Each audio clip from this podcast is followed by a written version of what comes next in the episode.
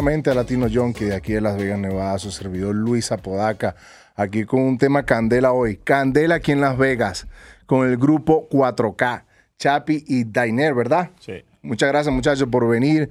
Estos son muchachos que son emprendedores en la música. Hubo muchos, uno hablamos ante el podcast, es boxeador, el, el Dainés jugó pelota y de verdad que son muchachos que triunfan en su carrera artística right now con los momentos de las trayendo cantantes en las discotecas por- como promotores. Bienvenidos. Oye, no, gracias, gracias a ti por, por la invitación y al programa. La verdad están haciendo un trabajo excelente, increíble, porque lo hemos estado siguiendo y, y la verdad nos gusta, nos gusta lo que estás haciendo, así que felicidades. Y esperemos que, que todo siga así, que sigas teniendo buenos invitados, que creo que es lo más importante, ¿me entiendes? Tener buenos invitados para que el programa siga fluyendo como hasta el momento. La verdad que Gracias sí. a ustedes por haberse tomado la, la- la amabilidad y el tiempo, ya que están sumamente ocupados con las, ah, con haciendo promociones a, las- a los, ah, a los clubes. Ahora me contaron que van a empezar un club nuevo. En Te voy a decir, tú sabes, te voy a decir la verdad, porque a lo mejor uno le dice a las personas que está ocupado y las personas dicen que van a estar ocupados si lo que hacen son fiestas, ¿me entiendes?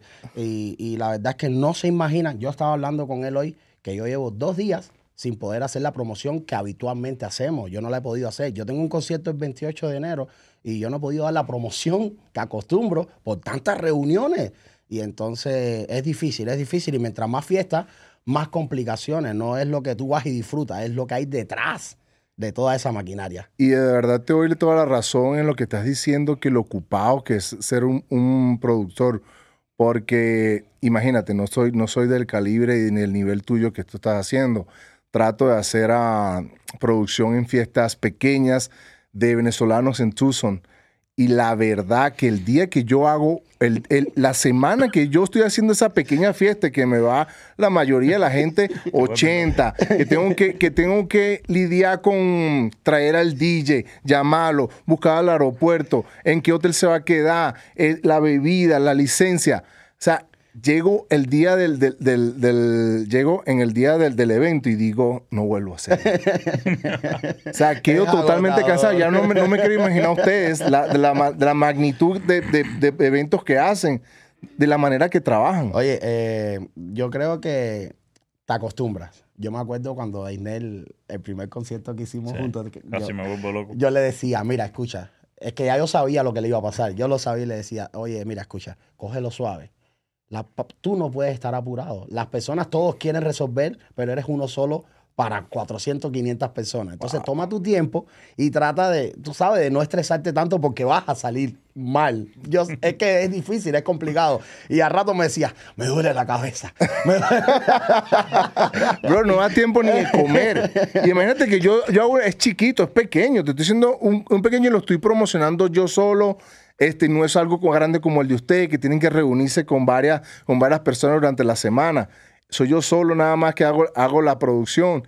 Y de verdad que quedo muerto, muerto, que no me da tiempo ni para comer el día que es el evento. Mueve aquí, mueve allá, mueve la- barra, pon la bandera, trae el DJ, llegó el DJ. O sea, y ahora, y lidiar con las personas porque tú, tú quieres que lleguen y te llaman, quieren entrar gratis, te llaman es. fulano entrar en Así la puerta y quieren entrar gratis. ¿Y qué pasa si te pasa una botella? No, ¿cómo le pasa una botella? O sea, es, es Yo- bien duro. Yo creo que cuando ya los empiezas a hacer tan seguido, te pones códigos. Yo tengo mis propios códigos porque no quiero todos los días terminar con dolores de cabeza. Yo quiero descansar, no quiero sentirme mal. Entonces, eh, te pones tus propios códigos. Uno de mis códigos es que el día del concierto, después de las 5 de la tarde, no contesto teléfono. Ya no lo atiendo, no puedo, no tengo tiempo para atender el teléfono. Porque yo llevo un mes y medio promocionando un evento, tú no me puedes llamar unas horas antes porque estoy ocupado en una prueba de sonido, lo estoy llevando a cenar, lo estoy llevando a hacer un check-in en el hotel. Yo te- esos códigos son códigos que ya uno se pone y dice, no, papi, yo lo sé. Aunque, aunque uno necesite, porque realmente tú quieres que todos vayan, pero uno también no se quiere matar, porque no es ese concierto nada más, son varios. Y, Wow. y tú puedes coger un estrés tan, pero tan grande, que puedes, te puedes tener un derrame, puedes tener cualquier situación. Uno es joven y es verdad, está saludable, pero ¿y si no? ¿Me entiendes? Es complicado. Entonces me pongo mis propios códigos.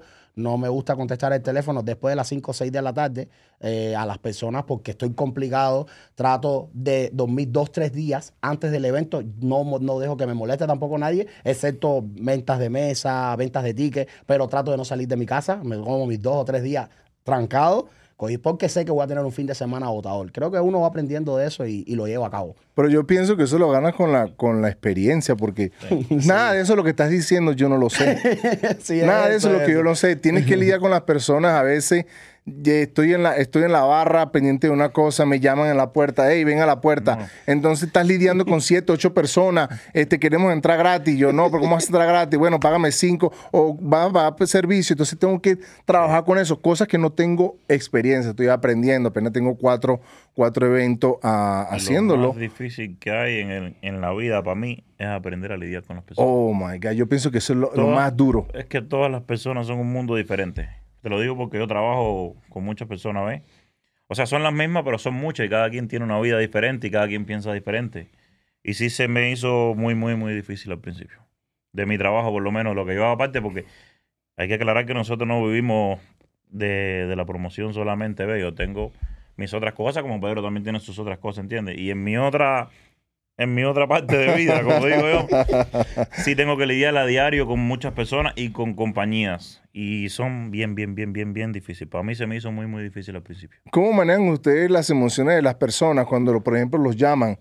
Este, ¿Cómo ustedes manejan esa situación? Porque la, principal, yo pienso que el principal meta de un, de un promotor es mantener a la gente contenta para que siga viniendo. Yo te voy a decir algo. Lo primero que yo miro son los clientes fieles.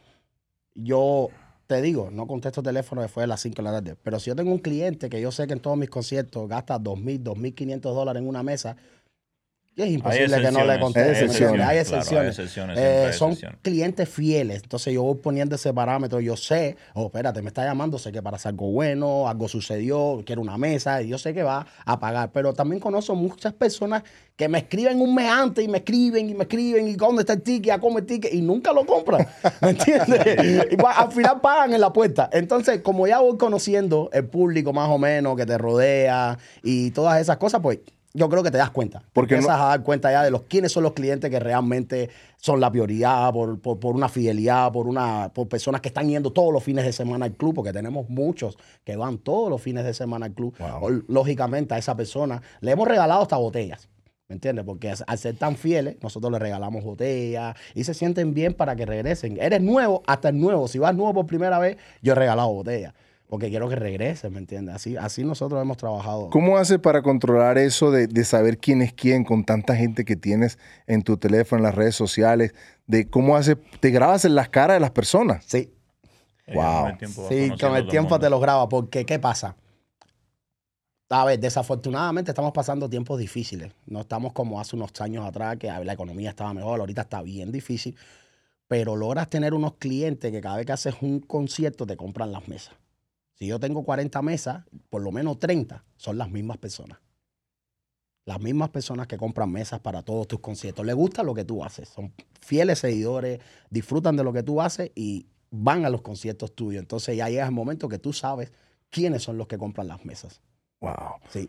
¿Cuáles son las primeras bases para hacer un evento? ¿Cuál ¿En qué es lo que ustedes se basan? ¿Cuál es lo principal que ustedes hacen? Ok, yo me gustaría que, que, hablar un poquito más. habla, habla, suéltate, suéltate, suéltate.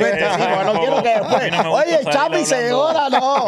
Yo quiero que él se suelte, ¿me entiendes? La parte, es que cada quien tiene su parte aquí, ¿ves? Para mí, la parte principal. Yo voy a agarrar esta época como, como, como clase para, para poder llevarlo al, a Tucson en, en el otro evento. La parte mía principal es yo me concentro en los números, ¿ves?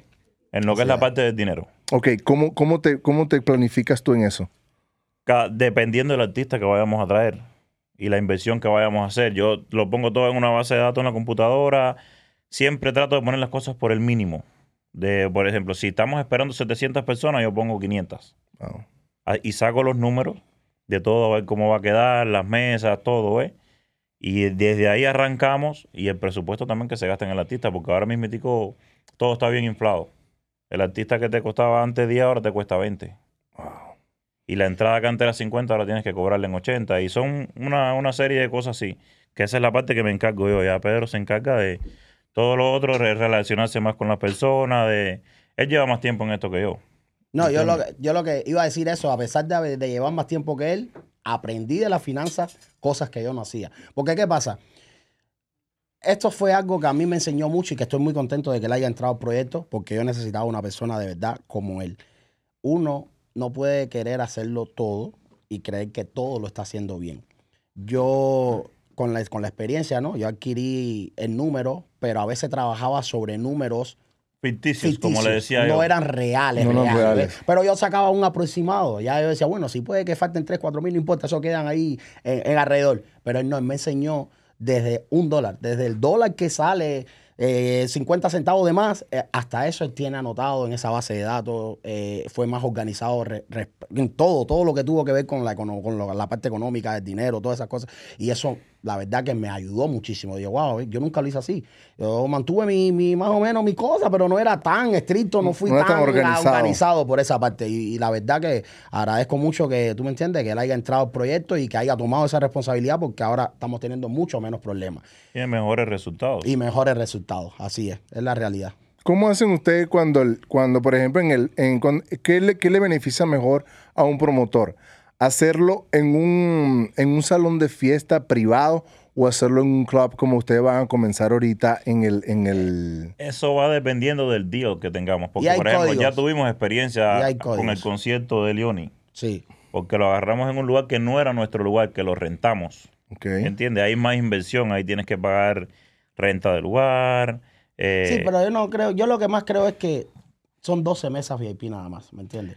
Creo que eso Es fue lo más que nos afectó, porque es un buen lugar para hacer ese tipo de evento. Pero desgraciadamente, nuestras personas compran muchos VIP, no nos alcanzaron. No nos alcanzaron, Eran no muy pocos, ¿eh? Entonces, pero en asistencia fue sí. Súper. espectacular, Fue un espectacular. concierto para hacer bastante dinero Exactamente. y no hicimos bastante No dinero. hicimos lo por- suficiente. porque cometimos errores como Exacto. ese. Mi De- pregunta es porque eh, hay muchos promotores que me han dicho que no es beneficioso ser, ah, hacer eventos como promotor, eh, por ejemplo, un bar, porque supuestamente el bar se lleva la mayor ganancia. Ok, te voy a decir qué pasa aquí en Las Vegas. Y tiene toda la razón él. Yo he hecho, yo he hecho eventos en, en Arizona. Yo trabajo en Arizona, tengo sociedad en Arizona, hago eventos en conjunto con otras personas. He hecho eventos solos en Arizona.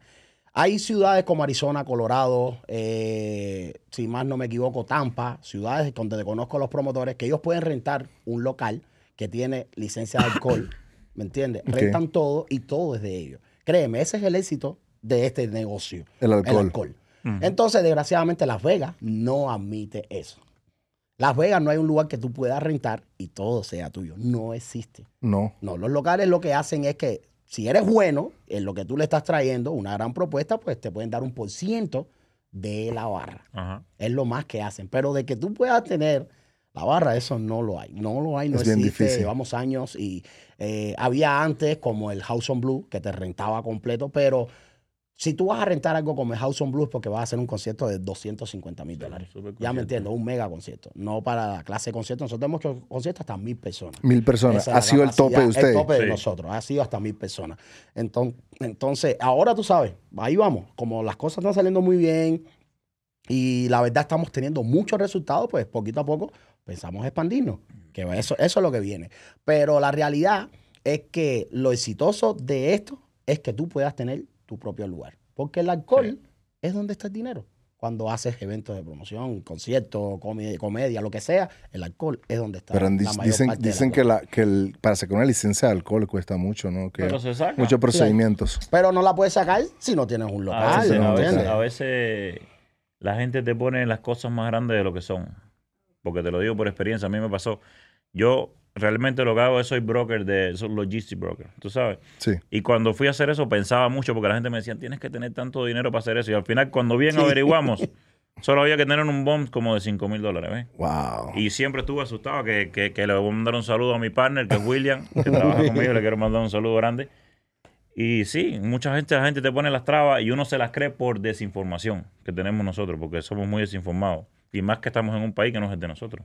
O sea, simple, simplemente hay que ir a averiguar con la, con la persona correcta Exacto. para que te puedan guiar. No, no escuches nada del, de los guau, por allí, porque lo que te meten es miedo y te alejan de, Eh, te de- alejan de, lo que tú de- quieres. de lo que tú de verdad Hay quieres. tantas cosas, son muchas cosas. eh, hay- a ver, yo no sé por qué a veces, como te estaba explicando cuando llegué, ¿no? Las personas nos ven trabajando en un lugar y a veces piensan que somos los dueños.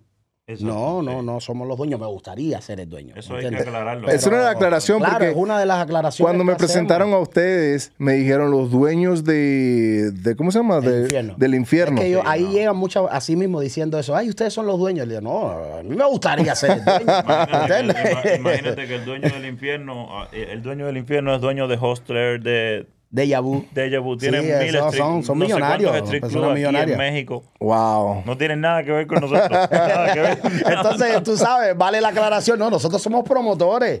Eh, tenemos un buen deal. Hay mucho respeto hacia nuestra persona porque logramos transformar el lugar. Cuando nosotros entramos a Infierno, Infierno era un street club, Ajá. no un nightclub. Solo hacían go dance, go go, todas esas cosas, muchachitas que bailaban. Eh, cuando le propusimos hacer el evento los domingos, la fiesta cubana o latina, ¿no? Porque nosotros tenemos de todo un poco ahí. Eh, coño, y las muchachitas, ¿qué hacemos? Le digo, papi, yo te voy a decir la verdad, no creo que nos funcione. Esto no, no, lo tiene creo. chance. No, Sí. eh, si vienen las parejas y ven la- las mujeres en esa, se nos van, ya lo intentamos una vez, de verdad que lo habíamos intentado ahí mismo. Anteriormente tenía otro nombre y no funcionó. La- y le dimos, mejor las quita y vamos a mantenerlo como una fiesta. Cuando el hombre vio los números que nosotros logramos hacer, y él no los había hecho, ahí nos hacía esos números. Entonces digo, wow, ¿qué es lo que quieren? ¿Qué hacemos? Le digo, mira, nosotros queremos hacer conciertos, porque el lugar está grande, está bonito, tiene mucho confort.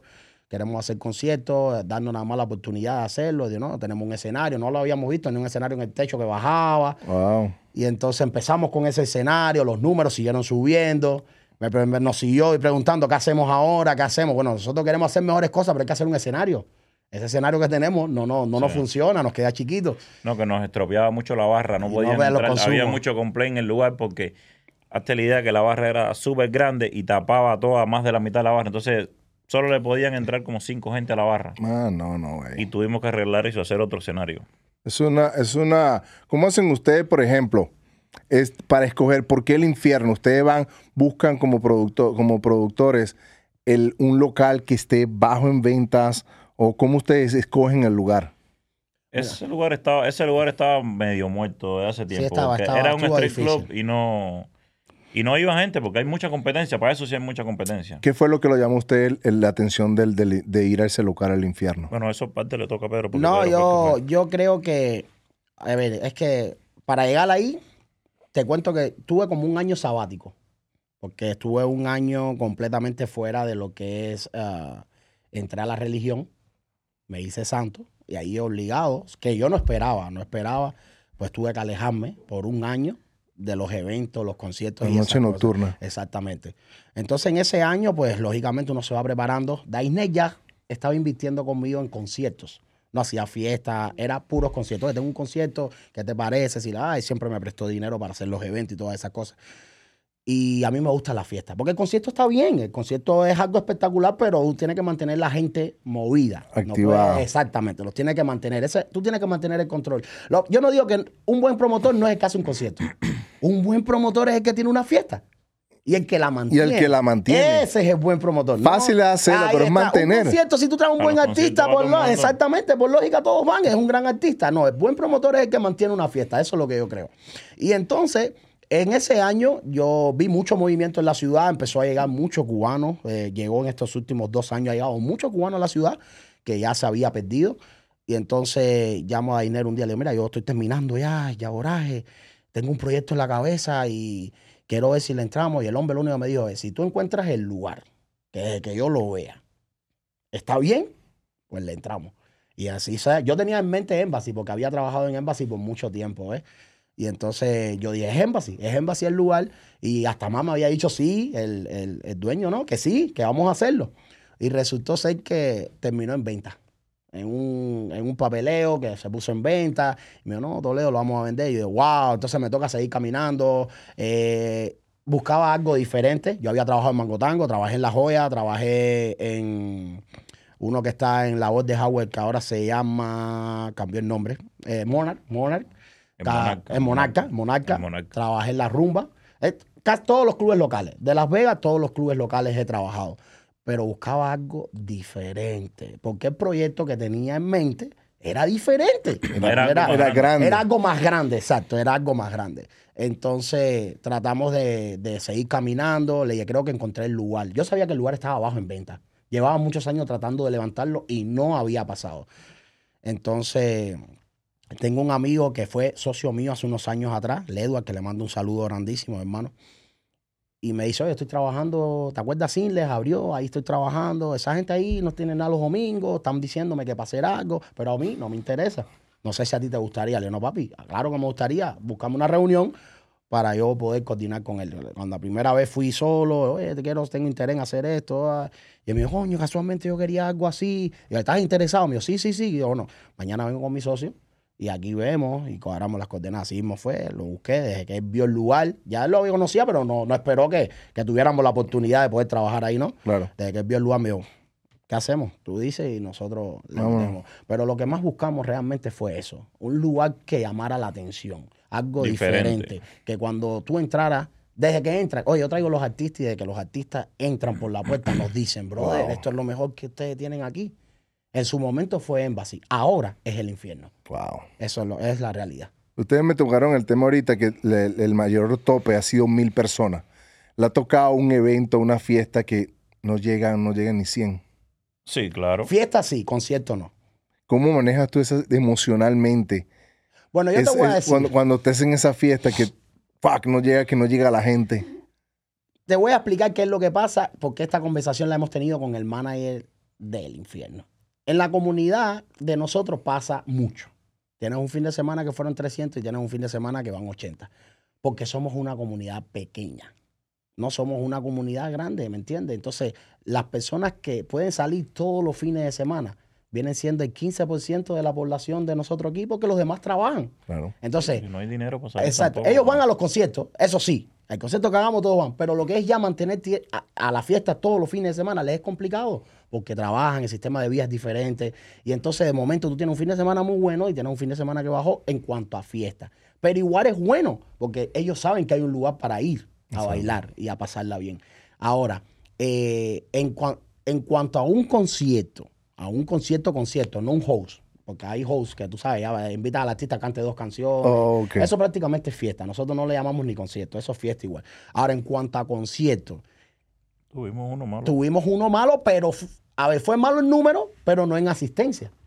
Porque habían personas, ¿me entiendes? Quiere decir, para el que lo ve, lo vio bien, pero para nosotros, Para nosotros tuvimos no. pérdida. No gastaron mucho. Exactamente. Gastamos de- más de lo que debimos por, esa, por ese concierto. O sea, que el, el- el- el cliente no gastó lo que ustedes pensaban que iba a Sí. gastar. No, ah, no, No, tanto no es el que no cliente. gastó, es que no asistió la cantidad la de gente cantidad que, esperábamos ok, que asistiera. ok. decir, nosotros esperábamos 600 personas, asistieron 350. Pero bueno, de eso también aprendimos. Pero aprendimos también en el de eso, camino, exactamente. Eso fue un concierto que desde un principio nosotros no estuvimos de acuerdo. O sea, como equipo, no estuvimos bien de acuerdo. ¿Por qué? el por qué así, el mío, el mío era por algo que yo sentía. ¿Entiendes? No era nada de, de nada. Era algo que yo sentía que no, no, no tenía seguridad. Yo se lo dije a él. No me gusta. No, no estoy seguro. Pero al final se hizo y, pasó lo que pasó. Yo perdimos lo que por- perdimos, pero bueno. Yo me guié por la novedad. Eso es lo que más nos gusta a nosotros. A nosotros nos gusta lo novedoso. Mira, yo te voy a decir algo. Nosotros somos novedosos, bro. Ahora en estos momentos nosotros hemos obligado a la mayoría de los clubes, las locales, no la street ni esas cosas, la mayoría de los clubes locales a casi prácticamente hacer el formato que tenemos. Porque cuando nosotros comenzamos 4K, nosotros tuvimos un sistema parecido, similar a lo que hace cuando tú vas a Cancún a Cocobongo. ¿Cuál es Sí. ese proceso? ¿Sabes? Eh, Cocobongo, tú estás en Cocobongo en la discoteca y de momento paran y te hacen un shot de violín. Eh, sigues bailando y de momento sale un tipo con fuego. ¡fua! Que Y- queríamos ser diferentes. Exacto. Nosotros desde el principio queríamos ser diferentes. Diferente. Queríamos ser un nightclub diferente. ¿Ves? Yo, por ejemplo, que se lo he dicho a Pedro muchas veces, eh, yo a mí me gusta ir mucho a, a México, a Cancún. Y en las discotecas allá, los restaurantes es a base de show. Todo con mucho show. Tienen a la gente... Despierta. como- las tienen despierta y las tienen como cambiando de ámbito. Lo mismo te hacen un show de, de una mujer con un violín, que viene un, un marabarista, que lo que sea, ¿ves? Y eso es lo que queríamos, tener el público así, en esa expectativa. So, tú tomas las vacaciones también como descanso, como, pero también aprendizaje para ver qué puedes Exacto. aplicar a tu. Todo en la vida es un aprendizaje porque donde quiera que tú llegues vas a aprender algo. Pero ¿Entiendes? lo que sí nos dimos cuenta y, y fue que los demás clubes empezaron a hacerlo. Empezaron a hacerlo mismo. Lo mismo que hacíamos, pues ya ellos tuvieron que implementarlo porque lógico, si tú vas a 4K y tú ves lo que nosotros hacemos y después vas a Mangotango, a La Joya, a Malavida, cualquier discoteca y no ves lo que hay en 4K, pues tú te quedas Te atrás. vas ahí. Y entonces ahí empezaron todos a hacer lo mismo, empezaron con muchos carteles, empezaron a hacer shows contra lo, lo que no me gustó de lo que pasó porque la competencia es buena para seguir Claro, para seguir creciendo. Es que eran nuestras mismas gente. Contrataban nuestro propio personal. Dicen, oye, busca tus propios artistas, camina un poco, averigua, busca tu gente, bro. Pero no, empiezan a buscar los mismos de uno. O sea, como, entonces, esto, esto tiene, es como un, un trabajo normal. Te digo, ¿en qué sentido? Que siempre tienes competencia, te quieren meter el pie como cualquier tipo de promoción. En todo hay ¿Han, tenido, ¿Han tenido ustedes problemas de ese tipo entre ustedes, entre los mismos promotores? No, se, no hemos llegado a tener un problema ni nada por el estilo, porque al final es trabajo y se lo no, queremos. no problema se a lo queremos- personal, no lo problema personal. de pelea. Pero a no competencia. vamos- pero sí, sí, Mira, mucho, mucho. Se lo queremos dejar entender también a la competencia o al que esté. En todos los negocios hay competencia. Solamente tienes que respetar la competencia. Respeta, porque todo el mundo, si, si nosotros te respetamos, tú tienes que respetarnos y simplemente así, porque todos vamos a vivir. Y, no y- y tienen que saber, lo número uno, que yo creo que es aquí donde hay muchos que no saben o no quieren, es que esto es un negocio. Se hace por plata. No, No por capricho. capricho. No por capricho, No por capricho, exactamente. no por querer tener un nombre, no por querer. Esto es plata, bro. Yo, a ver, yo entiendo a mucho. Es verdad, cuando yo empecé, no me importaba. No me Ese importaba. era, yo quería ese hacer. era uno de los problemas quería- que teníamos yo y tú. Queríamos hacer Que yo, todo, le, todo, yo le decía todo, a él, ¿entiendes? tú estás haciendo esto por pasión, pero yo no. Yo lo estoy haciendo porque quiero ganar dinero. Tú él también quiere ganar dinero, todo el mundo quiere, pero él lo tiene como pasión, que no es lo mismo que tengo yo. Que es lo que, lo que en Yo realidad lo le veo gusta como hacer. negocio. Ajá, sí, exacto. eso es lo que en realidad le gusta hacer. Yo lo veo como un negocio, no como una pasión. Esta no es mi pasión. Es como un negocio. Y era, ahí era donde estábamos nosotros en la pelea al principio. Sí. Y de hecho, ahora va a venir otra gente que va a trabajar con nosotros, que tiene también mucha experiencia, que es un Ese fue mi conocido de él. mentor, fue mi Ajá, mentor, fue la mentor persona que, que me enseñó, que me, que me adentró en este mundo, que, bueno, más adelante me gustaría hablar un poquito más de él para no irnos de, del hilo ahora en lo que estamos. ajá. Eh, pues eso es lo que nosotros queremos que la competencia entienda. Pero brother. cuando ustedes llaman respetar, ¿en qué, en, en qué, en qué, en qué, en qué es para ustedes ese, respeto Mira. en ese ámbito? En Estamos ese- cayendo en mucha falta de respeto hace como unos 5 o 6 meses atrás. Porque siempre yo he tenido competencia, siempre. Desde que empecé por primera vez, habían otras personas, Fiescuba, que fueron los primeros que empezaron a... Yo no fui el primero en hacer eh, fiesta, lo mío fue concierto. Pero después me embullé y quise hacer fiesta. Había un grupo que se llamaba Fiescuba, esos fueron los primeros que empezaron a hacer fiesta en Mando- Mango Tango. Cuando nosotros empezamos con Más Yes, éramos competencia, pero lo hacíamos con respeto. Cuando te digo con respeto es, si nosotros hacíamos un concierto el 2 de febrero, ellos hacían un concierto el 29 de febrero. Uno a principio, el otro a finales. O uno un mes y el otro el otro mes. Ahora no, bro. Ahora tú sacas un concierto, yo saco un concierto el 28 y ellos te quieren hacer uno el 27. tratando de buscar la maldad, como si el público de nosotros fuera tan gigante que no lo es. Entonces, yo te digo algo. La realidad es que me ha tocado más veces ganar que perder. Eso sí, ¿me entiendes? Entonces, yo a veces me pregunto, o les gusta perder dinero, o bro, son tan caprichosos que realmente lo que están buscando es esta guerra innecesaria. Cuando lo que podemos hacer es ponernos de acuerdo. Mira, lo, lo primero que afecta a todo el negocio es que los artistas suben el valor. Porque Para ellos y para nosotros. cuando te llaman a ti y tú no eres capaz no de hacer, porque ya uno sabe el valor de los artistas por la experiencia. Exactamente. Papi, ahora yo no te puedo hacer porque mira, yo tengo estos planes así. Llaman a la competencia. Y entonces llaman a la competencia, pero no le dicen que yo dije que no. Oye, Toledo a mí me paga tanto. eh, Oh. ¿Cuánto tú me vas a pagar para ver si yo? Entonces él, ya tú sabes, no, yo te voy a dar tanto. Le pone, le ofrece más y termina trayendo al artista por un precio sobrevalorado, bro. ¿Me O entiendes? sea, los, ma- los maleducan. Es- los ha maleducan y todos mucho, salen brother, afectados. pasado. no es que lo maleducan, es que el artista tiene un manejador. Y el manejador es un negociante. Va a es agarrar dinero para su- para su es trabajador. sell, y, él, Exacto. y él va a tratar de negociar contigo. Es como, por ejemplo, en mi negocio, como yo lo hago, mientras más yo gane por las cargas que yo agarre, más ganan los choferes que trabajan conmigo y más gano yo. Yo siempre voy a tratar de agarrar el número más alto. Exactamente. ¿Me entiendes? Y como te estaba diciendo, Pedro, de respeto, que nos equivocamos, eso, esa palabra no lleva respeto, eso yo le diría una ética profesional. ¿Ves? Como este mes de febrero, eh, la, la com- supuesta competencia tiene los miércoles y el 14 de febrero cae miércoles. Y nosotros decidimos como equipo no hacer eventos el 14 de febrero por respeto a ellos. Exacto. Que eso es una demostración de ética profesional y de respeto. respeto. No vamos a hacer conciertos Sí, porque el porque 14 cayó es de 14, ellos. Nosotros cayó 31 domingo de diciembre. El 31 de diciembre fue domingo. Dijimos, bueno, nos tocó el 31. El 14 cayó miércoles, pues es su día. Es su día. Ese mes nosotros no tenemos concierto porque es su día que queremos que lo entiendan. ¿Entiendes? Que hay que tener una ética profesional. O sea, con ustedes inteligentemente le están dan pasando un mensaje a ellos. Exacto. De lo que Exacto. ustedes Eso quieren es lo que para tener queremos para hacer, ustedes eso es dos. lo que queremos De lo que hacer. ustedes quieren para atrás. Lo mismo que cuando el próximo mes usted le toca un concierto que ellos no. Porque están, yo lo que veo, no estoy metido en ese mundo, pero por lo que estoy, lo que estoy eh, aprendiendo de ustedes, es que sale perdiendo todo el mundo. Esa- eso es lo que Hasta el público, hasta el el público, porque, porque ustedes, hasta el público, porque ustedes no, no van a perder. Así entonces, es. si el, si el artista cobra 5 dólares y le cobraba 3, entonces ustedes cobraban la entrada en 2 dólares, ahora lo van a cobrar en Ahora 4. cobramos Pero más. tenemos obligado- Para Exacto, poder que balancear lo que han es. perdido. Exacto. Entonces yo pierdo que lo que usted, lo que ustedes están diciendo tiene lógica para no hacer afectado la, la fiesta latina, ¿me entiendes? A ustedes todos mismos lo están... De hecho, es que ahora nosotros queremos ir más al mundo latino por estas mismas cosas, ¿ves? Porque ya el público no es tan grande como nosotros queremos que sea. Entonces ahora nos vamos, estamos tratando de expandirnos, por eso vamos a Blue Martini, por eso tenemos otro proyecto más que es más grande todavía, para expandirnos a ese mundo. Sí, y la dejar un, realidad poco, es que- dejar un poco, o sea, llevarnos nuestro público, pero tener otro público más grande.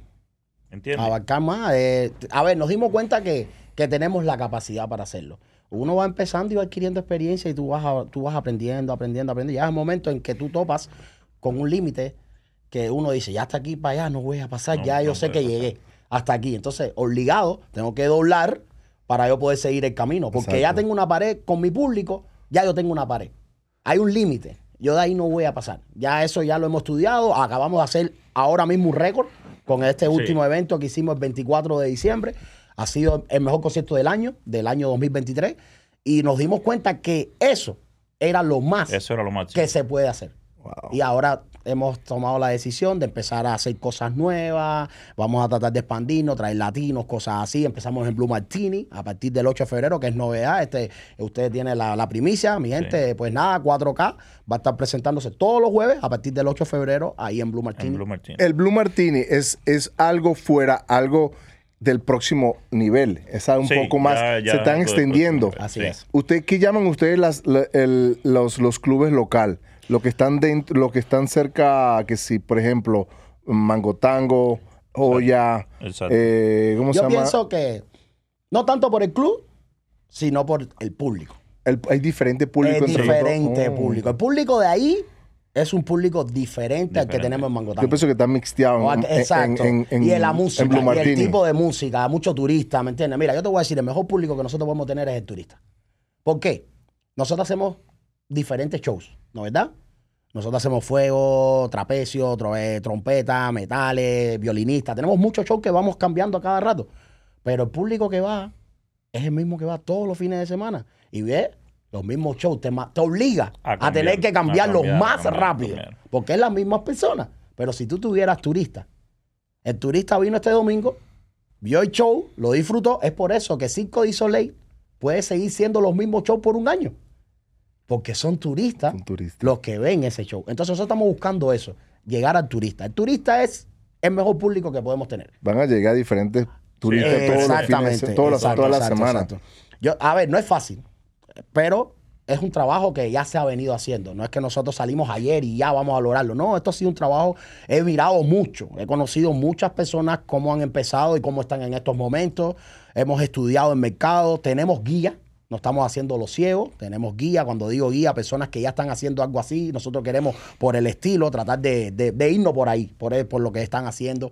Eh, la verdad, estoy muy contento, estoy muy contento y como una vez más digo, estoy contento de que él haya entrado al proyecto porque he logrado muchas de las cosas por él y la no sé por qué, pero tú cuando estás a punto de lograr algo lo sientes, ¿ves? Lo sientes aquí así, yo, yo me siento así en estos momentos, yo siento que estamos a punto de lograr algo, Algo grande. grande. para la ciudad. Los dos juntos. Los dos juntos, exacto. Tienen Bueno, un los año. dos no, porque Ahora, hemos va, va a venir ahora otro. sí, vienen otra persona, exacto. em- Tienen un año juntos, me, me Así es. contaste anteriormente. ¿De dónde viene el nombre 4K? ¿Por qué 4K? Eso Ese es nombre. una locura. no, realmente yo no sé. Él fue, yo lo oí de él por primera vez. Por ¿Quieres primera 4K? vez yo lo oí. Dale, Ok, 4K. ah, el proyecto 4K. El proyecto 4K, yo recuerdo que cuando yo quise hacer algo así, yo reuní otras personas. Eso fue hace tres años atrás. Y yo digo, oye, tengo una idea, yo quiero hacer esto así, así, así, con show, con esto, algo grande. Y el único lugar que había para que cumplía los requisitos era Embassy. Yo llamo varias personas, no voy a decir nombre ahora porque no quiero, ni, ni voy a decirlo, No, ni no quiero hablar de esas personas, no viene al caso. Yo reuní a unas personas y le dije, oye, ¿sabes qué? Vamos a hacer este proyecto juntos, que creo que está perfecto. Ellos tenían más relaciones que yo con el dueño de Embassy, porque trabajaron más tiempo. Yo trabajé en Embassy, pero ellos trabajaron más tiempo que yo. Entonces le dije, ¿qué te parece si nos reunimos con él, le proponemos el trato? Ellos dijeron, oye, sí, me parece bien, no había nombre todavía. Entonces, él, él dijo que sí, que le pareció bien, que le pareció importante la idea, nos reunimos todos, oye, ¿qué tú crees? No, esto está espectacular, vámonos para la casa cada uno, tenemos un chat y vamos a poner los nombres que cada uno crea que, que es bueno para el proyecto. Ahí mandamos, mandé muchos nombres, pero entre esos nombres mandé 4K, eh, otros mandaron buenos nombres también, pero ya el 4K, cuando ya nosotros lo escuchamos, ya de que tú escuchas 4K, Algo te da una impresión de Algo que... pegajoso. Oye, es que, es que todo empezó por el high definition, ¿tú me entiendes? Entonces Sí. tú dices que 4K es alta 4K. resolución. ¿eh? Sí. por ahí. Entonces pusimos 4K, nos pusimos de acuerdo, todo el mundo le gustó 4K, pero no se pudo hacer, no llegamos a hacer el trato con Embassy. Nos cambiaron todo, se pusieron incómodos a la hora de negociar y no se hizo 4K en Embassy, se quedó en el aire. El año que yo estuve sabático, que fue el año que no pude hacer nada, yo me quedo pensando en cómo retomar el proyecto. Sabía que yo necesitaba plata. Y yo estuve un año sin trabajar. Sin trabajar. ¿Me entiendes? Entonces yo dije, oye, este proyecto del tipo, no, no quiero salir y hacer lo mismo, bro, de volver a hacer lo mismo. Esto tiene que ser. Aparte, no hay nada así en Las Vegas. Que al principio yo tenía una idea de llevarlo a un nivel y terminé llevándola a otro.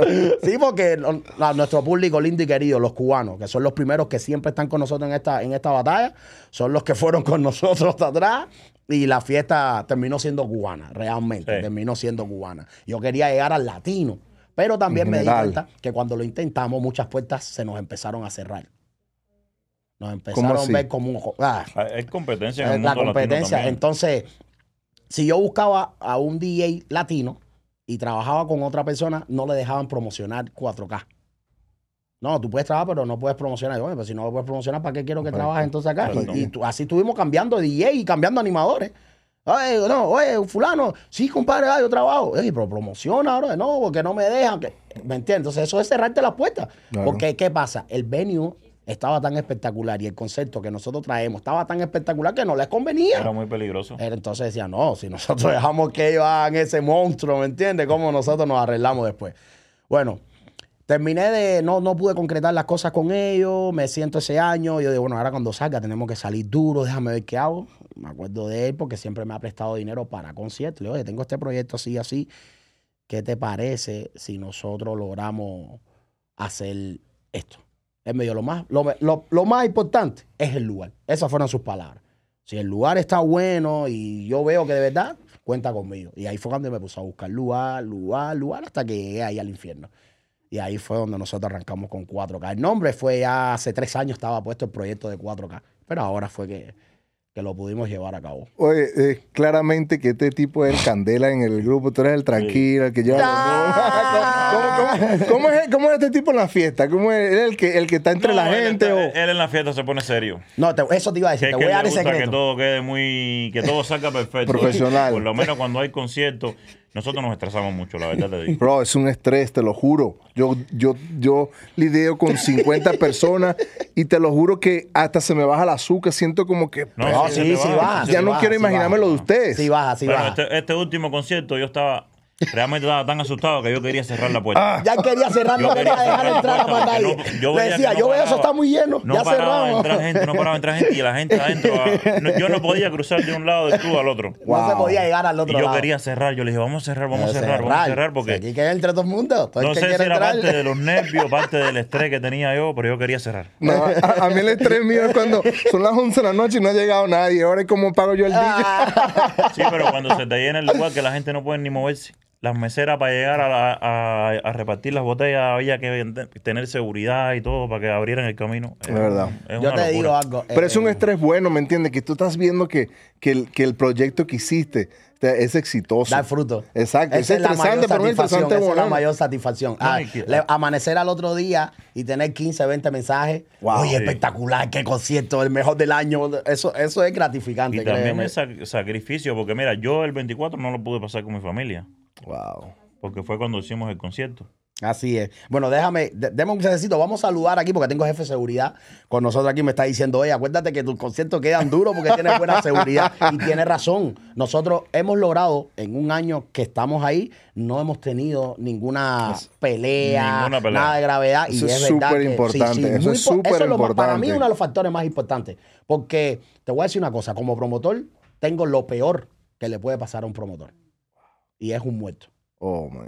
en el 2017, en un concierto que hicimos de chocolate, nos mataron una persona de tres tiros. Fuera afuera del del- club, pero fue. pero fue, pero, gente y cogimos fuetazo todo el mundo. Compa- perdimos compañía, perdimos todo, todo el mundo, el club perdió la licencia, todo, ahí cogió todo el mundo, aunque decían que por eso es algo que quiero aclarar para los que nos están mirando y de casualidad tienen un club o quieren tenerlo. Eso de que dicen que si pasan el parqueo no pasa nada porque estaba fuera del club, no existe. No, no, eso es mentira. Eso, Eso todo Me imagino ahí, que todo, tiene todo. cierta, cierta distancia. Es que usted sale, Ajá. es que usted sale a manejar, chocaste a 20 millas y mataste a alguien y el club lo cierra. ¿De dónde vienes? Porque de dónde Claro. salió la persona. No, ¿De esto dó- es- ¿De dónde lo Ah, dejaste? esta- ¿Por qué lo dejaste en- salir en esas condiciones? Entonces, con esto te digo que nos enseña. Son muchas enseñanzas. Los golpes son los que te enseñan. Cuando eso ocurrió, hubo una transformación completa en todo lo que hacíamos. Imagínate, tuvimos lo peor, nos cerraron todas las puertas, cerró todo, perdimos licencia, perdimos todo. Ahí batallamos y entonces cuando viene la idea de abrir un club, que abrimos Capri. En Capri, lógicamente, aprendimos, tuvimos errores también, era la primera vez que, a ver, yo Porque había... ustedes no estaban acostumbrados Exacto, a manejar un a manejar. Yo- yo había manejado algo, pero- no manejado. Eh, yo viví en Ecuador primero. Yo en Ecuador tuve la oportunidad de administrar un street club. Un go- allá le dicen, eh, se me olvidó el nombre ahora como le dicen a los jogos allá. Entonces, un chongo. Un chongo. Yo tuve la oportunidad de administrar uno allá en Ecuador, se llamaba el 69. Eh, no fue por mucho tiempo, fue como por, se- se- se- fue como por, 69. seis, fue como por seis meses, pero yo aprendí mucho ahí. Y eso me, más o menos tenía, tú sabes, mi, mi eso, pero este me quedó Ah, no grande, porque lo hice bastante bien dentro de lo que cupo. Yo tuve éxito en el sentido de que yo abría viernes, sábado, domingo, miércoles y todos mis días siempre estaban bien. Quiere decir Wow. que uno tuvo éxito en su negocio, pero falla, hubieron fallos, seguridad, control de cámara, cosas que uno aprendió. Por eso seguía aprendiendo, ¿me entiendes? A mí me cerraron el club. Terminaron cerrándome el club por problemas de seguridad, mal manejo. Y eso me siguió enseñando, me siguió enseñando que a la que ahora, hoy por hoy, lo hemos implementado en 4K. Hemos aprendido muchísimo. Y yo estoy dando mis vueltas, que para aclararle a las personas lo que te iba a decir ahorita, yo no fumo, no bebo, ni hago ningún estupefaciente. Yo no- eso es una de las cosas que las personas se quedan como, ¿cómo? Hay muchas personas que se- ¿Cómo puede? se- ¿cómo se llama? Hablan por la apariencia de la persona. Ah, bueno, yo ni fumo, ni bebo, ni hago ningún tipo de estupefaciente. Entonces, yo estoy pendiente a qué está pasando, porque ya tú, ya tuve lo peor. Y ya yo cuando sé que pasa el, el evento, el concierto, la hora, el tiempo, yo paso por al lado de la seguridad y tú me ves diciéndole, es ahora. Es ahora, los ojos pendientes, todo el mundo, porque ya yo, ya yo sé ya, experiencia. ya yo, exacto, ya yo sé en el momento en que se empieza a poner el La evento atención, tenso, ¿ves? atención Y ahí yo, tú me ves pasando por la seguridad y diciéndole así mismo, oye, es ahora, cuidado, mira esto, por eso. ¿Me entiendes? Pero tengo un buen equipo de, de seguridad, de verdad, que están pendientes, conocen a todo el mundo también.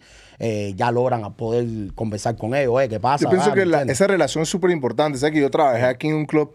No sé si ustedes lo conocieron, se llaman Las Palmas. Claro Sí, que conocimos sí. Las Palmas, claro, súper- claro, claro. Era de verdad que era un, un club candela. Ahí tengo una de las peores anécdotas de mi vida. Eh, eh, Candela, ahí, ahí era a las 5 de la mañana y eran dos personas así que están ustedes como, así como ustedes toda la noche y de repente a las 4, ¡pa! El otro botellazo. Había que estar pendiente. por los- y corrían por los carros y sacaban, corrían por los carros y sacaban la Sí, ametralladora. sacaban la ametralladora y todo. Sí, sí, sí. So, de, de verdad que eh, la- yo la pasé muy bien. En mis dos años que trabajé allí, hubieron, hubieron sus, sus peleas, hubieron, hubieron sus, sus malos momentos, pero este, esa relación entre la persona fue, fue muy importante.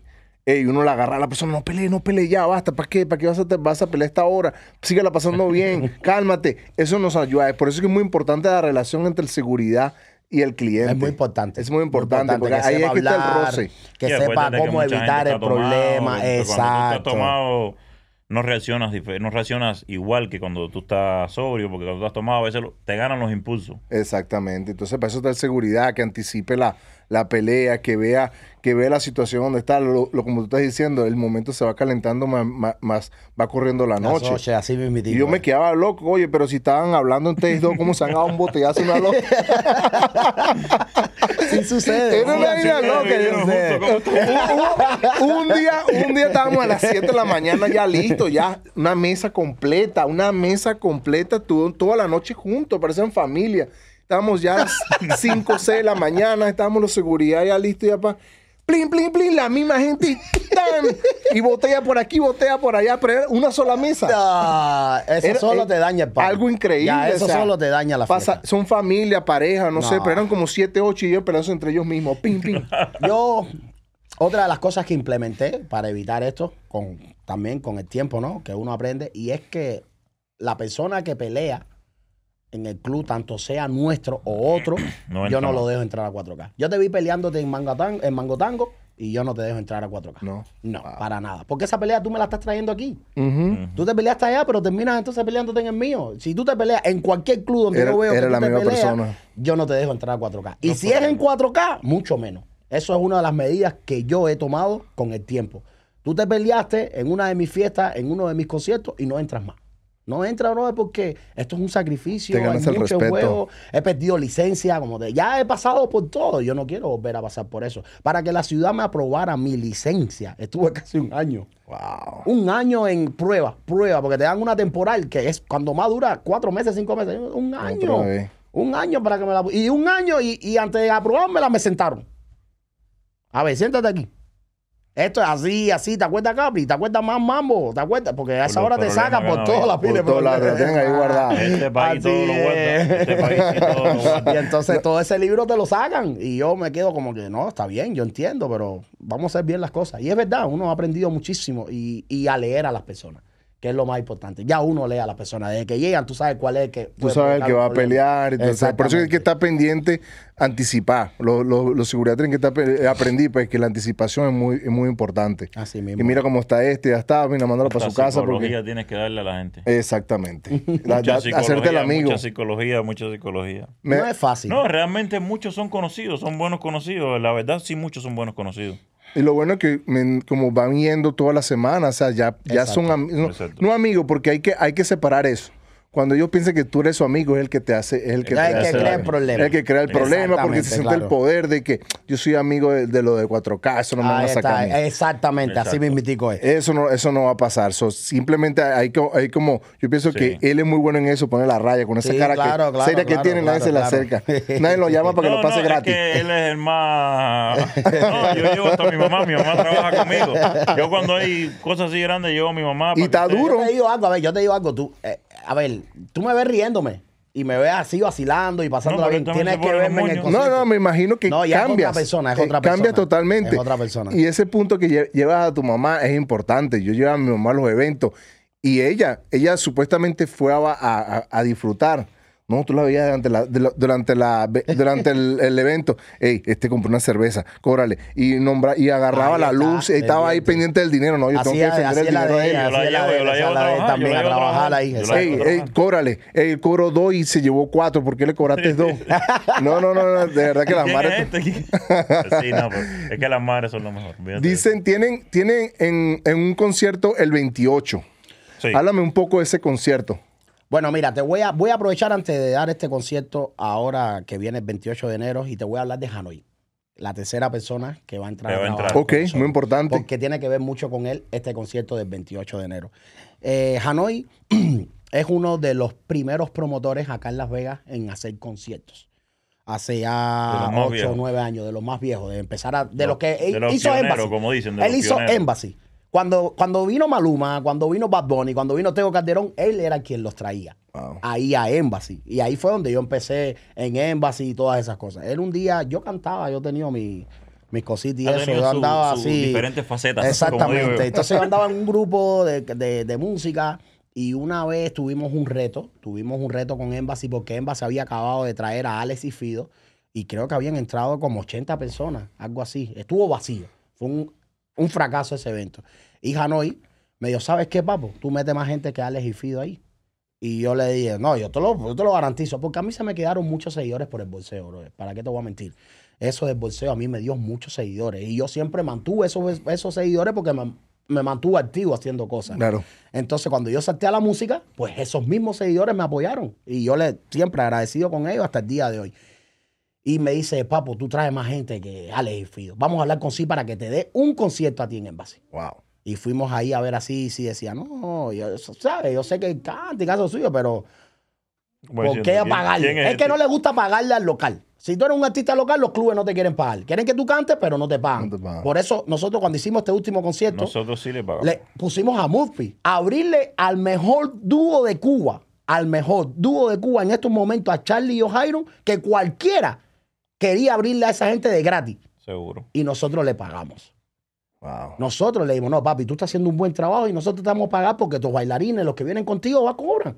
Y le pagamos a él para que le abrieran mejor, al mejor dúo de Cuba. ¿Sí me entiendes? Y aparte, ya uno ha pasado por eso. Que no les gusta, ¿me entiendes? Pagar al artista local, brother. Eh, él le dice eso, pero no quería pagarme.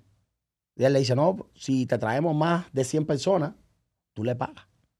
Porque él va a traer más gente que Ale Fío. Ale Fío cobró como 20 mil dólares. ¿Me entiendes? Entonces, ¿por qué no? Y cuando Y tiempo cuando- eran 20 mil exactamente, exacto. 20 mil dólares, no, Bueno, 20 papi, cuando nosotros hicimos mi concierto en Embassy, yo tuve varios invitados locales igual, pues aquello fue un éxito. Metimos como 200 y pico de gente, casi 300 personas. Y después que él vio eso, porque él siempre ha sido eh, manager, él tiene varias agrupaciones firmadas, eh, booking, hace gira de artistas y hacía conciertos. Entonces, cuando él vio esa vez lo que hice, que ya él se convenció por completo, me dice, papo, ven acá, déjame hacerte una pregunta. ¿Por qué tú no eres promotor? Y yo no había ni siquiera pensado en eso. Yo estaba en mi música, enfocado en mi música. Y yo le digo, "Brother, yo, yo nunca he hecho eso, no, tú sabes, no tengo ni idea. Dice, papi, tú tienes gente que te sigue. Ponte a ser de promotor. Y yo, papi, ¿cómo hago eso? Tranquilo, yo te voy a ayudar, yo te voy a decir cómo lo vamos a hacer. Y él coge y me jala. Y empezó a hacer conciertos y me decía, "Mira, tú tienes que hacer esto, tienes que hacer lo otro, papá, ayúdame con esto, esto, lo otro. Me guió, fue, es mi mentor, él me enseñó. Y así fue como empezó, disculpa, esto de la carrera en la promoción. Gracias a Hanoi, que le mando un abrazo grandísimo y vamos a hacer buenas cosas este año. Entonces, gracias a él hemos logrado mucho de lo que ha pasado, porque si no hubiera sido por amor, ni siquiera yo hubiera entrado a este mundo de la promoción. Ahora volviendo al concierto del 28. Quería comenzar por aquí para que la gente Sí, supiera para que supieras de dónde viene. de el dónde viene viene el el concierto del concierto? 28 de enero. Él hace dos meses atrás, o tres, posiblemente tres meses, trató de hacer un evento como los que él hacía antes. Pero como él estuvo fuera de la ciudad como tres años, se fue a Tampa, él se mudó a Tampa por tres años y regresó, él no se dio cuenta, ¿no? O no es que no se dio cuenta, él pensó que trayendo un evento masivo, como de Ajá. 11 artistas, 12 artistas, él iba a ser un Iba a ser éxito, como un. Como un cubano, como un calibas cubano, cubano. Un Cali- un cubano, calibas sí. cubano, ¿me entiendes? Pero estaba bien difícil. Como está la situación ahora, tantos artistas y esa cantidad de dinero, sa- sabíamos que, que iba a ser Era algo bien bien, difícil. difícil. Pero él es aventado, siempre lo ha sido. Él, él es de las personas que hizo hace una cosa y lo hace, ¿me entiendes? Pero bueno, desgraciadamente tuvo problemas con el nombre, lo demandaron porque usó eh, Cubatonazo. cubatonazo. La 98.7 de Miami ya tiene el nombre. Entonces, da, aquello fue un problema y lo que le hicieron fue que le dañaron el evento. Ese evento se canceló.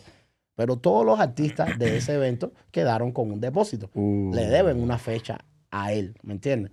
Ahora hablando de 4K, me dice los, en estos días, nosotros todavía estamos buscando qué hacer, si hacer o no hacer, pero cumplimos un año Queríamos ¿Me celebrar el año. Entonces había que celebrar el año de 4K y no estábamos tan convencidos por un concierto que tenemos en marzo bueno de qué artista hacer. Dice, papo, vamos a empezar a hacer los artistas que tenemos. Tenemos artistas ahí que nos deben la fecha y no la hemos hecho. Le digo, no, ¿verdad? Tú me hablaste de eso y mira, nosotros nos habíamos olvidado. Y así mismo, pone la lista, mira, tenemos esto, esto, esto. Yo creo que ahora mismo estos son los mejores para hacer. Y ahí es donde sale el concierto este 28 de enero, donde vamos a estar presentando al Chulo, el Camel, el Surdo en sí, Anubix y el Explotado. ¿Me entiendes? Son cinco artistas. El Explotado es un influencer, pero es uno de los mejores. De lo que tiene ahora mismo nuestra comunidad, es uno de los mejores. Son Todo- locales de aquí de Las Vegas. No, no, no, es de Miami. De Pero, Miami. Tiene, pero, pero tiene muchos seguidores, ¿me entiendes? A nivel nacional. A nivel nacional lo siguen muchos cubanos. Entonces, pues, esto es lo que tenemos para el 28 de enero. Además de que vamos a estar celebrando el primer año de 4K y mi cumpleaños. ¿En dónde va a ser? En el infierno. En el infierno. En el infierno. Sí, nosotros el infierno, la verdad, nos ha tratado muy bien. Esa es nuestra casa. Queremos mucho también al manager que nos cuida, tú sabes, ha hecho muy buenas cosas Que con le queremos nosotros. mandar un saludo a. José y un saludo a Brandon, que es el animal de la puerta. Brandon es el- Brandon y José Sacha, así mismo es. Y entonces aprovechamos. Aniversario de 4K, mi cumpleaños. Yo cumplo el 25 de enero y este concierto. Todo eso junto. Eso rumba Pues, con- ru- junta. exacto, la casa por la ventana. Desgraciadamente, pues amanecimos con la noticia hoy de que ya la competencia pues quería poner algo el 27, el día antes. un día antes. Y nosotros, yo te voy a decir algo. Yo, ellos son más, a ver, él es más de conversar, es más flexible, es más de negocio, que por eso es que yo doy gracias a que él haya. Yo soy más de, vamos a ver qué tú vas a hacer, yo voy a hacer. Exacto. ¿Me entiendes? Ya yo he lidiado con esto mil veces, he visto gente llegar y caerse, no levantarse más, ¿me entiendes? Porque es que ya uno conoce el negocio. Ellos tenían toda la de perder porque hay una cosa que los está matando. Traían un buen artista, pero el local que ellos tienen está muy chiquito. El local que nosotros tenemos está gigante y todavía en el presupuesto que nosotros tenemos para este evento nos cabía otro artista más. Wow. Yo como agregar otro artista más. Le ponía el, el evento de él a correr. Porque ellos hacen todo corriendo, tratando de ver cómo nos dañan sin darse cuenta de que al final no lo hacen. O pueden que lo hagan, pero ellos salen más lastimados. Ellos salen más ¿Me entiendes? No, al final salimos dañados los dos. Sí, salimos dañados los dos, ¿Entiendes? pero siempre salen más dañados ellos. Porque al final, es como yo siempre digo, el mejor lugar, mayor capacidad, que esto le gana a cualquier cosa. Porque no es lo mismo hacer un concierto para 300 o 400 personas que hacer un concierto para 800 Por personas. 800 personas. ¿Ya No, me entiendes? si Los un- números. Si, si tú pagas a un artista sobrevalorado y tú nada más tienes una capacidad de, tres, de 500 personas, nosotros tenemos de 1000, nosotros prácticamente podemos cobrarle un 60%, tú vas a tener que cobrar un 100%. Exactamente. Y entonces ya vimos eso y Hanoi, que es la persona que está ahora mismo con estos artistas, yo no, no se preocupen, yo voy a resolver esto rápido. Se hicieron un par de llamadas porque como dice él, Sí. como has tú dicho, Sí. que yo conozco gente. Yo conozco gente que conoce gente. el problema es ese, ¿me tuvimos, que, tuvimos que Tuvimos que acudir, a eso un par de llamadas para para que ellos ese evento para que no hubiera pudiera- un, un- un desastre para ni para ellos ni para Exacto. nosotros, ¿entiendes? Exacto. Para ninguno de los dos, porque tampoco queremos que le vaya mal a ellos, porque realmente no queremos que le vaya mal a ellos. Son hasta gente que conocemos hace mucho tiempo. Yo por, yo por lo menos los conozco hace mucho tiempo. Tú los conoces hace mucho Sí, tiempo. claro, claro, claro, claro. Y ¿Por no queremos que nos vaya mal. ¿Por qué no crean unas, mejor una asociación o unas reu- reuniones entre todos los promotores? A ver, O- ya, ya lo hemos- yo por lo Yo menos lo lo he he tratado. intentado. Él lo trató, yo lo intenté también. Yo tuve una hora por teléfono con dos de ellos. Una hora, brother. Y después que colgaron el teléfono fue como si no hubiéramos hablado. Yo pienso que es lo mejor porque es lo que pasa en las compañías, en los equipos, en cualquier, en grandes, cuando hay esa gran competencia entre los eventos, lo mejor es la unidad. Sí. ¿Me entiendes? Y lo que tú estás Así diciendo, debería ser. lo que Así tú estás ser. diciendo que, oye, si hiciste el, tre- si hiciste el 31 usted, usted dieron el 14. Exacto. O sea, Yo se lo- lógicamente. conversamos de eso y cuando estábamos conversando eso yo le dije, mira, el 14 es su día. Es Es miércoles. su miércoles. Miércoles. Su fiesta es el miércoles. No nos vamos a meter en eso porque es su, es su día. Ese mes nosotros no vamos a hacer Eh, nada. No vamos a hacer nada, para no afectarles el evento a ellos, pero ahora al salir esto, ya entonces están en contra de lo que yo estoy diciendo. Ver, yo mismo me estoy tirando, como, como dice, el cubo de mierda en la cara, ve, por así Sí. decirlo, ¿entiendes? Y entonces ya a veces tengo que dar la razón a ellos, ve, aunque no se la quiero dar, porque no se la quiero dar, pero a veces tengo que, tengo que ser flexible yo también decir, sí, nos metieron un evento antes de nosotros que no está bien hecho. Y no es la primera vez. Ya lo han hecho en repetidas ocasiones. ¿Me entiendes? Ellos tratan de dañar. A ver, porque yo no entiendo. Si tú ves un evento, por lo menos yo lo haría, porque yo quiero hacer plata. Yo veo que tú haces un evento tal día. Para yo trato de buscar la vuelta y hacerlo otro día, dos semanas después, que no te afecte ni me afecta a mí. ¿Me entiendes? Eso es lo que yo llevo ya años batallando, brother. Llevo años en esta pelea. Señores, no hay por qué, no hay necesidad. Ahora, ¿qué les molesta? ¿Quiere que le diga por qué es que ellos no se sienten su- suficientes con eso? Porque no tienen muchos artistas que hacer. La mayoría los hacemos nosotros. Entonces, como ellos tienen menos, ellos por eso es que se quieren imponer. Como quieren que tratar de, papi, los que tú tengas, pero hazlo. Si tú hasta ahora lo has hecho por siempre, imagínate tú, ah, el otro se lo va a llevar el mejor postor, el que mejor relaciones tenga, porque como dice, yo conozco gente que conoce gente. No son dos días en esto, ya son varios años. Ahora, eso les molesta porque todos los artistas que han venido directo de Cuba lo hemos hecho nosotros. Todo, las primicias, las primeras lo hemos hecho nosotros. Entonces parece que eso les ha molestado, que ellos tratan ahí y están empecinados en tratar de molestar. No, señores, vamos a ser inteligentes, vamos a dividir el negocio. Si yo lo hago a principio de mes, hazlo a final de mes. O si yo hago un mes, hazlo tú el otro mes. Si fíjate, yo puedo, yo llego, yo te digo una cosa, con toda la sinceridad del mundo. Si ahora mismo yo me puedo poner de acuerdo contigo a hacer un mes tú y un mes yo, no tengo por qué todos los meses hacer Claro un que concierto. sí, claro que sí. Hay que, hay que, yo pienso que la en la, como dice el dicho, en la unidad está la fuerza y en la comunicación es la, es la mejor forma de arreglar estos problemas.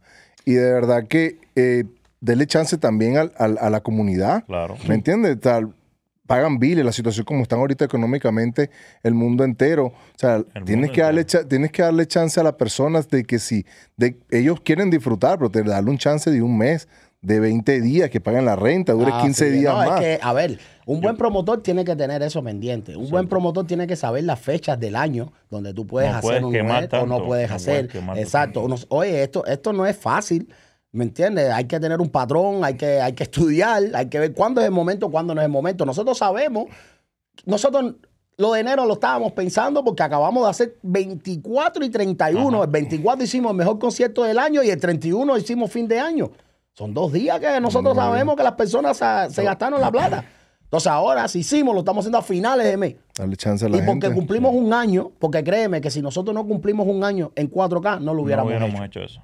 Yo, yo también quiero, quiero decir que me parece, amigo, que lo que está pasando también es mucho ego de ambas partes, para no decir que de ellos nada más, de ambas partes, y que no nos podemos llevar, disculpa, no nos podemos dejar llevar nosotros por lo que hable la gente en la calle, porque sabes que siempre llevan cosas a tu oído.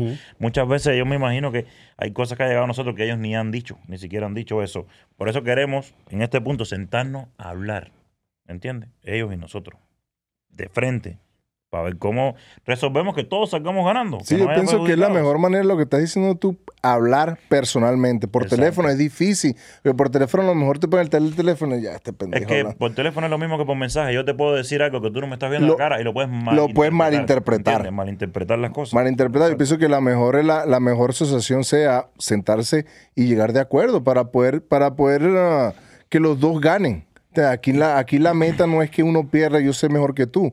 O sea, ustedes trabajan con la misma comunidad. So, divídanse. O sea, trabajen el, el- el- como tú dices, un mes uno y un mes el otro. Eso para mí sería Y perfecto. con esto le estamos queriendo decir que nosotros estamos dispuestos, tú sabes, a sentarnos y hablar como, como somos, porque somos conocidos, nosotros nos conocemos. Hablar y que sea lo mejor para ambas partes. Si uno- hay que hacer un concierto un mes uno, el mes el otro, y así, hablar, porque al final el público nosotros no es tan grande. Y lo La vamos a, y lo vamos a quemar. Y al final quemamos el público, le vamos a tener que cobrar más dinero para entrar. Vamos a perder en, en muchos conciertos. Van a subir el mercado. Vamos a subir el mercado. Vamos a darle más libertad de que nos suban a los artistas y a los manejadores. Los artistas no, porque son los manejadores y son los celos y todas esas cosas. So, yo creo que esa es la mejor opción. Wow, muchachos, de verdad que gracias por la, por la, por la enseñanza de hoy. Yo para mí lo he, toma- lo he tomado como por, o sea, como una clase para promotores. Quiero, quiero aprender, estoy aprendiendo y de verdad le doy las gracias por haberse tomado el, el- el- el momento de venir y, y explicarme todas sus experiencias, sus planes. De verdad que le deseo lo mejor. Este, quisieran decirle algo a su público antes de retirarse del programa. A mí me gustaría, antes de terminar el programa, mandar un saludo especial porque en Blue Martini estamos entrando con dos personas más que son muy conocidos en la comunidad latina y es DJ Plátano y Sincero. Ellos trabajaban anteriormente en Mala Vida, ahora estamos trabajando juntos. Eh, hicimos el proyecto de 4K Group. Ahora 4K pasa a ser una asociación. Una asociación. 4K Group, ¿me entiendes? Todos juntos. Y somos nosotros los que vamos a estar entrando a Blue Martini a partir del 8 de febrero, que seríamos ya Hanoi, a Daisnel, DJ Plátano Sincero y esta persona que le está hablando. Pues yo creo que va, va a ser muy atractivo. Vamos a tratar de llevar lo que es 4K a Blue Martini. Porque una de las cosas que cuando hablamos con Blue Martini, que se quedó motivado, es por lo que estamos haciendo en 4K. Él dijo, yo quiero eso aquí, que no lo hacemos. Nos hemos quedado como a la antigua, ¿ves? Puro DJ, puro DJ. Y entonces eso es una de las cosas que nosotros vamos a implementar. Y ahí tenemos la oportunidad de llegar al turista, que es lo que tanto estamos buscando. Excelente. Yo quiero mandarle un saludo a todos los trabajadores de 4K, a los managers, a las muchachitas que nos ayudan en las redes sociales y a mi mamá, que siempre nos ayuda. Así es. Gracias a usted, Latino Junkie, por haber um, escuchado este podcast con 4K, uno de los promotores más grandes de Las Vegas, Nevadas. Aquí apóyenlo en Blue Martini. Este- ¿Cuándo va a ser? 8 de El 8 de febrero. El 8 de febrero. No dejen de ir. En like and subscribe en, You- en Latino Junkies. Boom. Duro, papi, duro. No, y, y te voy a decir, no,